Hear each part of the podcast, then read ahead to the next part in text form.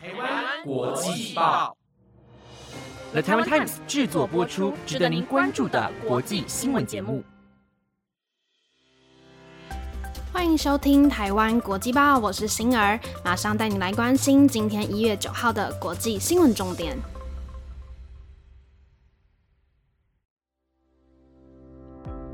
本节目由 Hans 汉斯美食赞助播出。Hans 是一个分享美食的 IG 账号，不管是甜点、主餐类或是饮品，只要你想得到的类型，Hans 都有哦。各位听众朋友，大家晚安，这礼拜过得怎么样啊？相信大家都知道 Hans 的美食赞助了吧？如果这次抽奖的是奶茶，跟你们说，一定没有人抢得过我。好啦，大家不要错过这次吃美食的机会。抽奖期限只到十二号的晚上，赶快去台湾国际报的 IG 参与活动，也别忘了追踪 Hans 的 IG 账号，让美食充斥你的生活吧。那今天的新闻有：防疫快闷坏，荷兰出现新的创意活动；美国非裔种族平权案，法官怒判终身监禁。奥斯卡第一位黑人影帝辞世，以及韩国总统大选掀起性别争议。想了解今天的新闻内容，就和我一起听完台湾国际报吧。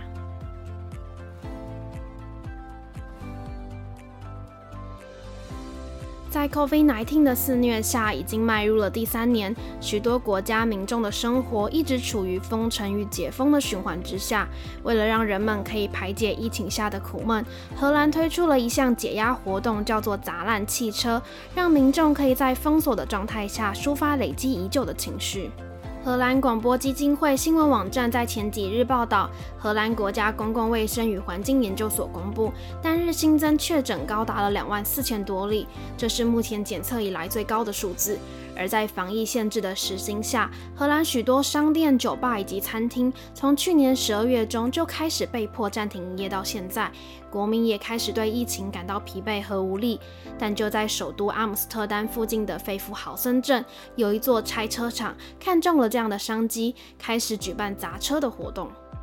主办者博舒森表示，参与者首先可以在车场里选择一辆车，接着用喷漆在车上写下生活中遇到的困难和烦恼。在人们开始用大锤子朝着车子用力砸下去之前，博舒森会告诉他们闭上眼睛，感受脚踩在地板上的力量，感受血液在身体里的流动。他希望大家可以利用这样的方式抒发疫情下生活中的所有压力。其中一对参与活动的双胞胎兄弟史蒂芬和布莱恩，因为疫情不得不将他们开设的酒吧暂停营业，而砸车活动也给予了他们生活里的一点乐趣。当他们分别拿起锤子和铁锹，一起砸碎了写着 “COVID-19” 的汽车时，弟弟布莱恩表示，因为最近停业，没有事情可以做，所以利用这次的机会一扫烦闷的心情。尽管疫情带给世界巨大的转变，但希望大家都能找到适合自己抒发情的方式，一起等待疫情离开的那一天。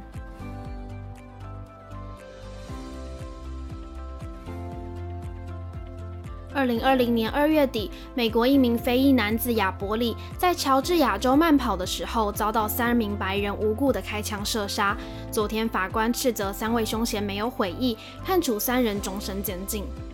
根据 BBC 的报道，前年的二月二十三号，在住家附近公路慢跑的亚伯里，被一对白人父子退休警察格雷戈里和他的儿子崔维斯开车追逐。而当他们的邻居布莱恩看到后，也随着他们加入了追逐的行列，并且用手机拍下崔维斯射杀亚伯里的影像。事件发生之后，凶嫌三人表示，追逐亚伯里是因为他们接到消息，怀疑他闯空门偷窃。但调查发现，亚伯利除了没有偷窃外，身上更是没有任何的武器。他那天出门只是为了慢跑，原本已经准备好在秋天后回到南乔治亚理工学院复学，生命却停在了二十五岁。而这场牵扯了种族平权的审判，也引起全美国的强烈关注。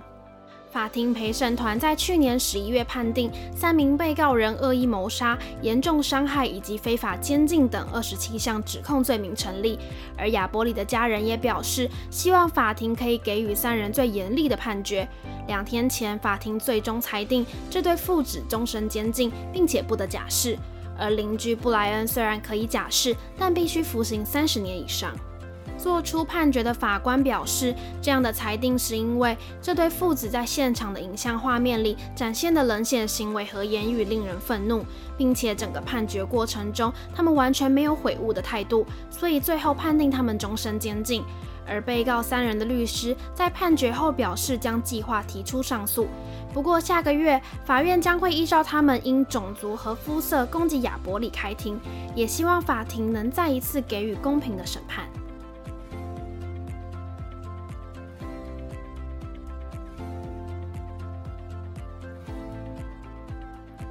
种族歧视一直是美国严重的问题，但美国非裔演员雪尼·包迪突破框架，成为了好莱坞首位非裔奥斯卡的最佳男主角。而在两天前，雪尼·包迪在洛杉矶病逝，享受九十四岁。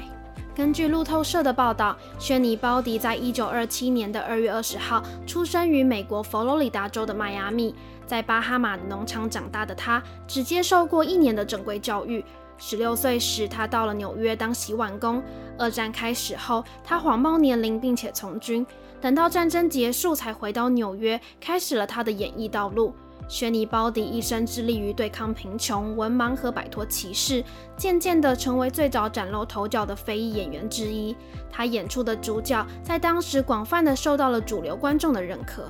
在轩尼·鲍迪许多的作品中，以1963年《野百合》里精彩的演技，成为首位奥斯卡非裔影帝。除此之外，因为美国在1950和60年代种族隔离制度盛行，为了软化外界对非裔种族的偏见和刻板印象，他对于选片十分的谨慎，也演出了许多经典的作品，像是1967年的《谁来晚餐》以及《恶夜追气令》。美联社也表示，不论种族，很少有电影明星可以像雪尼·包迪一样，从荧幕到社会都有着巨大的影响力。除了影视作品，雪尼·包迪在一九七四年被英国女王伊丽莎白二世封为爵士，并且接任驻联合国教育、科学及文化组织的大使，更是在二零零九年获得奥巴马颁发美国最高平民荣誉——总统自由的奖章。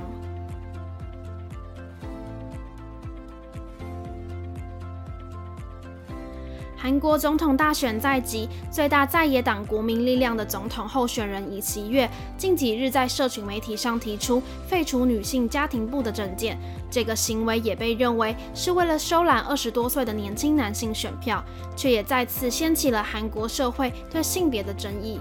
两天前，韩国在野党国民力量的总统候选人尹锡悦在脸书粉丝专页发布了一行文字，上面写道：“废除女性家庭部。”尽管尹锡悦还没有针对这篇贴文做出相关的回应，但外界人士已经开始解读这项政见的目的是想争取高度反女权主义的二十多岁男性的选票。随着时代的变化，韩国的性别歧视渐渐改善，女性在政府和其他行业也拥有更多的机会。但反女权主义者表示，因为男性有两年强制性的兵役，所以就业推迟受到影响，让年轻男性开始认为女性是就业市场上的竞争对手。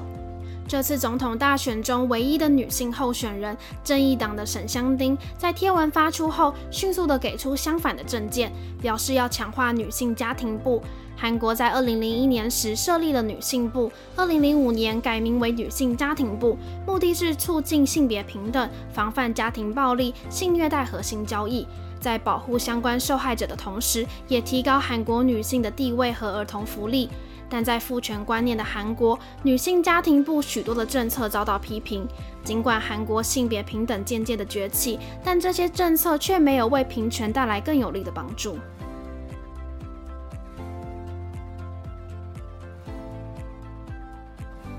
电影中有许多神奇的场景，像是主角滑一下就出现了一个透明的荧幕，这也是人类对未来一直追求的新形态科技产品。而近几日，Yanko Design 表示，新锐科技产品 Nothing 可能在今年推出智慧手机 Nothing Phone。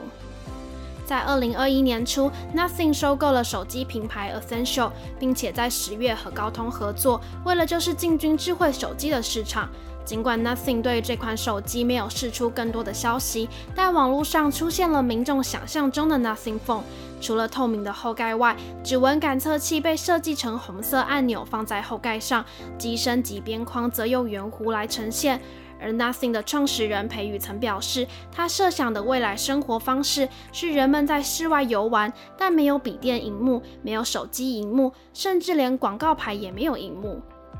科技越来越进步的现在，其实生活中已经出现不少透明化的产品。除了 Nothing Air，深圳地铁十号线和北京地铁六号线的一些车厢就安装了透明荧幕的车窗。三星也在二零一零年时展示过透明的笔电。这些日常不可或缺的电子产品，代表着我们生活的空间被占据。而透明荧幕的设计，除了使用时要满足迅速的需求，又能在不需要时和周围环境融合。看起来电子装置的透明化还有很长的一段路要走，但仍然期待 Nothing Phone 出现时带给我们的惊喜。